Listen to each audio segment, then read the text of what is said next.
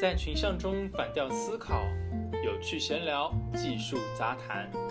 本节目由唱唱反调出品，欢迎在各大平台搜索并关注我们。每一期都会抽奖送出粉丝福利，别忘记参与活动哟。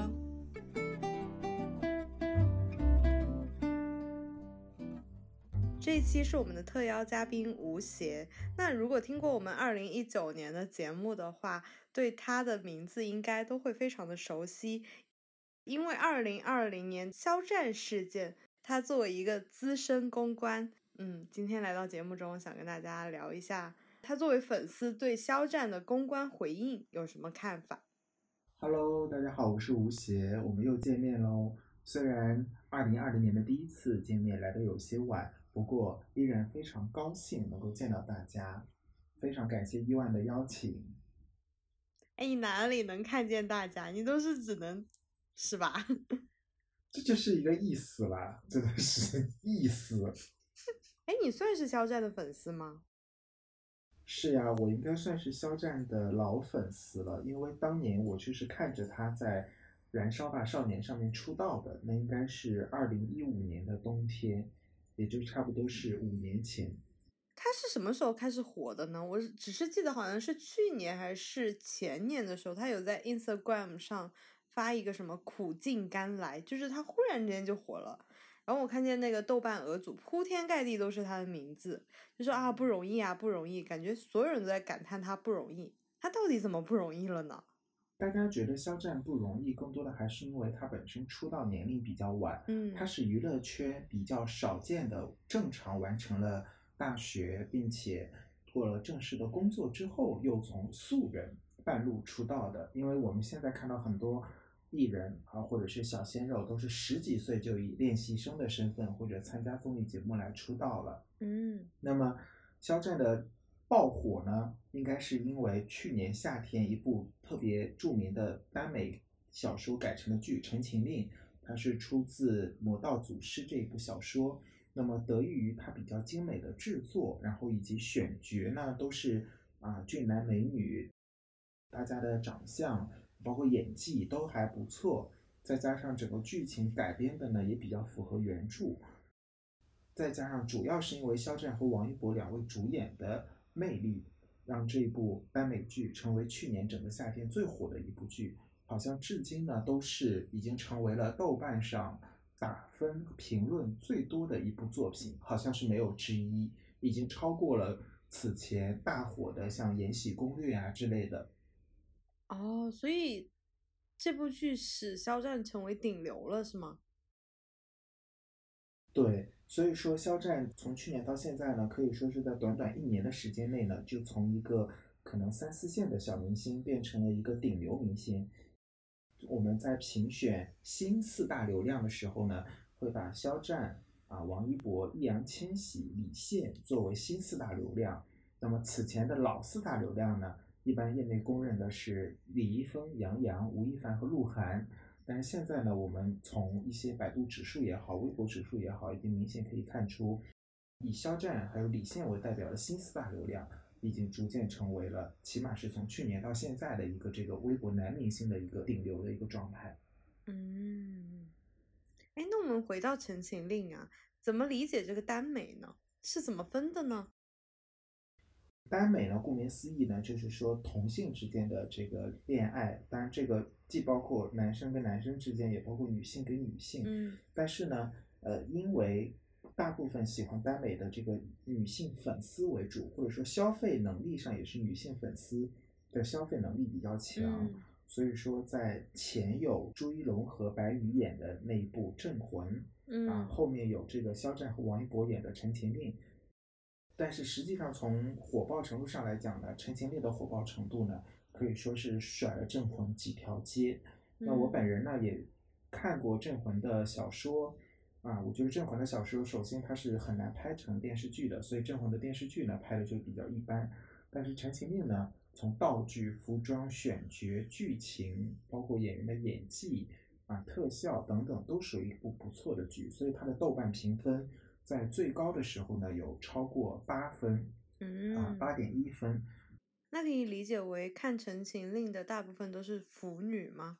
可以这么理解，但是从另一个方面讲呢，像我身边也有一些，呃，就包括也有一些男生也会去看啊，因为可能是比较喜欢这种江湖武侠、仙侠嗯嗯这种的啊，当然也有一些本来可能是演员的粉丝嗯啊，那么会去看，包括也有我朋友圈还有一位北师大的国画的副教授，他也在看，为什么呢？因为他觉得陈情令的服装取景都很美。有些取景都特别像是我们国画当中的一些嗯古典美在里面。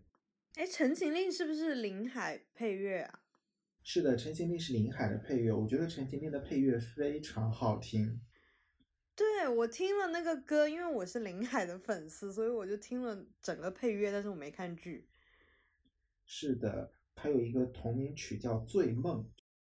就是笛子跟古筝的这个曲子特别好听。我甚至为了这个曲子专门开了 QQ 音乐的会员，下载听这一首歌，听这个曲子。嗯嗯，说到这个《陈情令》呢，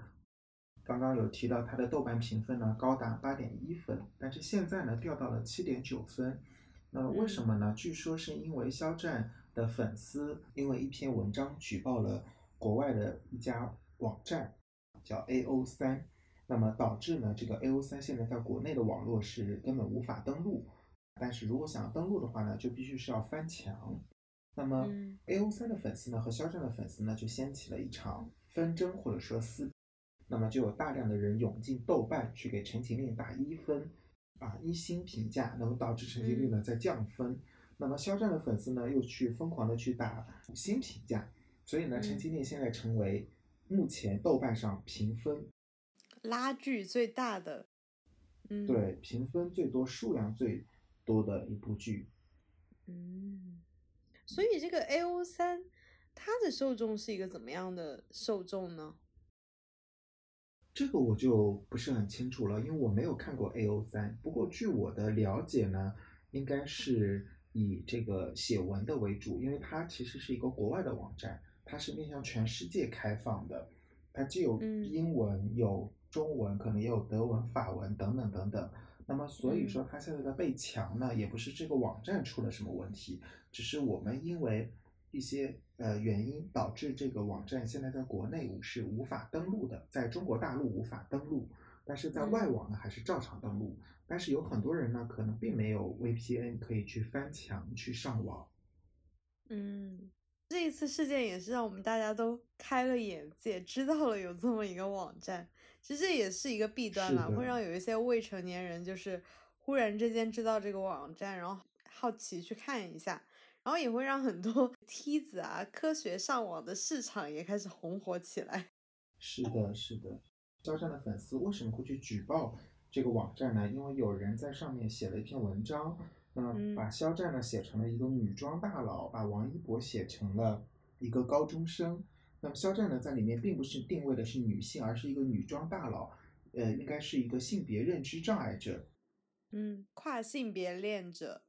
对跨性别者，就嗯像此前我们熟悉的这个金星老师，嗯他曾经也是一名跨性别者，所以他非常勇敢的在他很年轻的时候做了跨性别手术，嗯所以他的身份证、户口本都已经改了性别。嗯那他也组成了一个非常美好的家庭。但是呢，可以说目前在中国大陆有非常多的人还是不能接受，甚至说会去歧视、去谩骂这样的一个行为。嗯那么肖战的粉丝呢，可能也是因为如此，那么才去举报了这个网站。嗯从我的角度上来讲，我是能理解一些粉丝的心情的，因为他觉得是在侮辱了偶像，因为毕竟他们用的偶像的名字，如果说用的不是偶像的名字的话，可能就也无所谓了。但是用偶像的名字去写这个，的的确确可能有一些不太好的方面。你说到这个，我忽然想起来，我在很多年前《还珠格格》刚火的时候，我看过一个嗯《还珠格格》的同人文呢，但是其实没有看完，因为当时那个电脑也不是很发达嘛。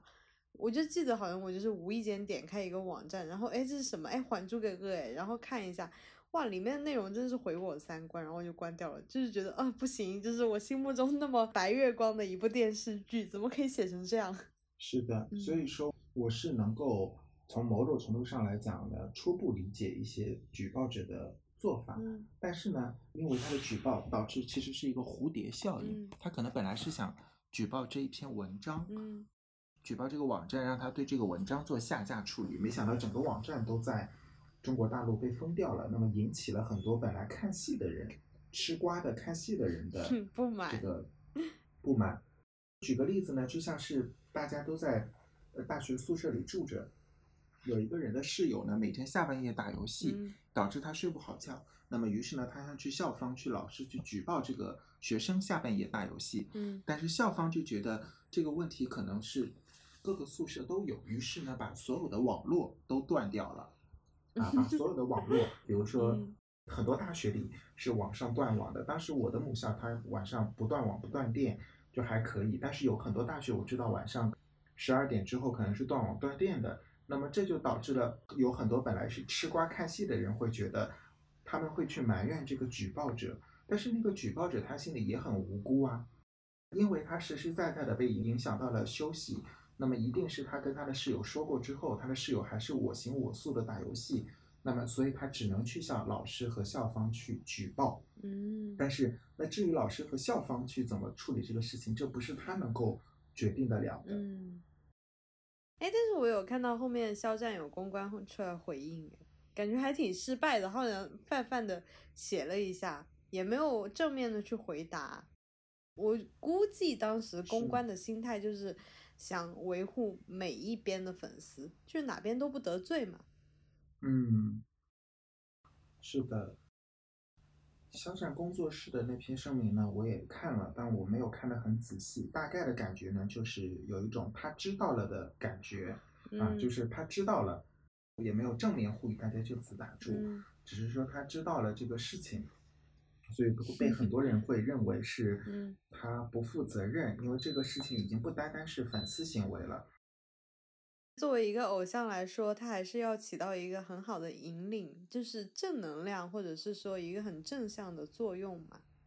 对，虽然说每一个人都是不同的个体，但是毕竟这个事情是因他来躺枪啊、嗯而去发生的这个事情。那么其实作为偶像来讲呢，是应该有一定的义务去呼吁，他不能够要求，但是他可以去呼吁粉丝嗯来进行一个做一个什么样的操作啊，起码就是不要再做这种无谓的对骂互撕的这种行为，这种行为是没有任何的意义的。嗯，对，就像当年的陈冠希一样，他至少会说呼吁大家不要再去转发，然后或者是怎么样。对，是的。嗯，那你作为一名资深公关，如果你在肖战的团队的话，你会怎样去回应呢？这个问题其实还挺难的 啊，为什么呢？因为如果说你和稀泥呢，嗯显然就是两边都不讨好。但是从一个偶像的角度上来讲呢，你是应该去维护自己的粉丝。但是这件事情呢，又是因为粉丝而起，嗯所以感觉怎么写、怎么发声都做不好。所以如果是我的话呢，我觉得有一部分会跟他原有的声明一致，就是说给大家造成了打扰。但是因为当前我们处于一个疫情攻坚的关键期，大家的声音、大家的关注点不应该被这些无足轻重或者说呃不是主流的事情给耽搁、给耽误啊，影响到呃我们大家的心情。那另一个方面讲呢，还是最后一定要表个态，就是说希望粉丝能够平静的去处理这个事情，大家回归到正常生活当中，不要在这些事情上进行无谓的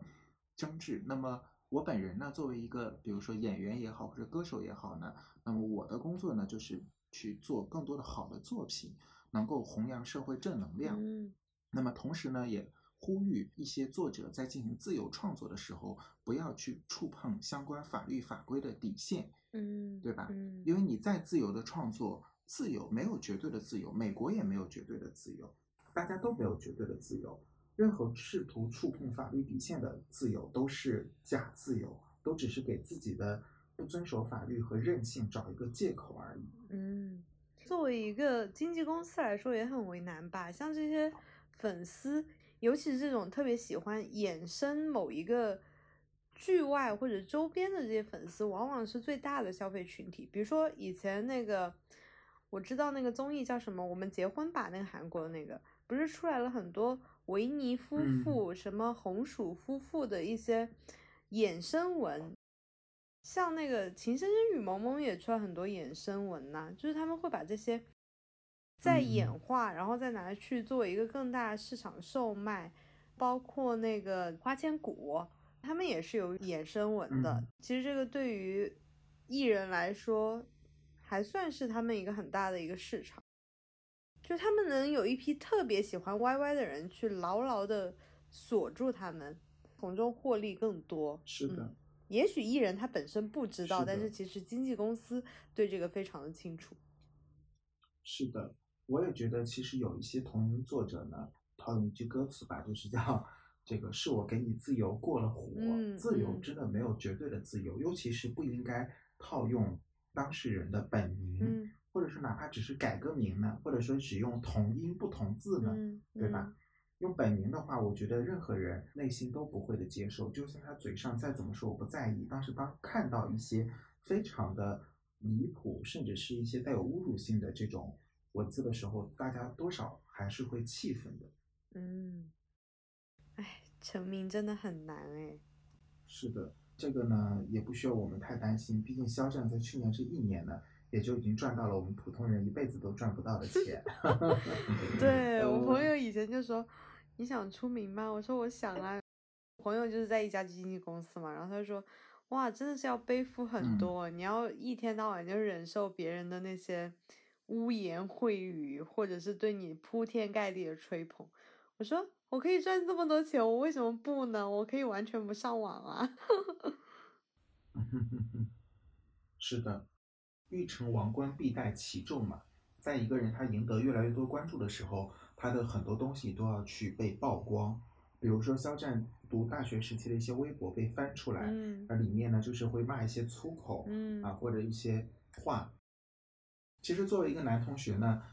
这还是比较正常的，我觉得，因为每一个人大学年代，不管是男寝室还是女寝室，都会聊一些话题，包括会用这种开玩笑的语气去说一些话。但其实都是没有恶意的，所以我觉得被抓出来放大是非常无知的一种表现。当然，这个就是我们现前公众的一个误区，就是当一个人成为一个名人，或者当一个人成为一个英雄之后，他就不能再是一个普通人，他不能像普通人一样有七情六欲，他也不能像普通人一样去做一些行为，因为他是一个公众人物，所以之前才会有呃王源抽烟，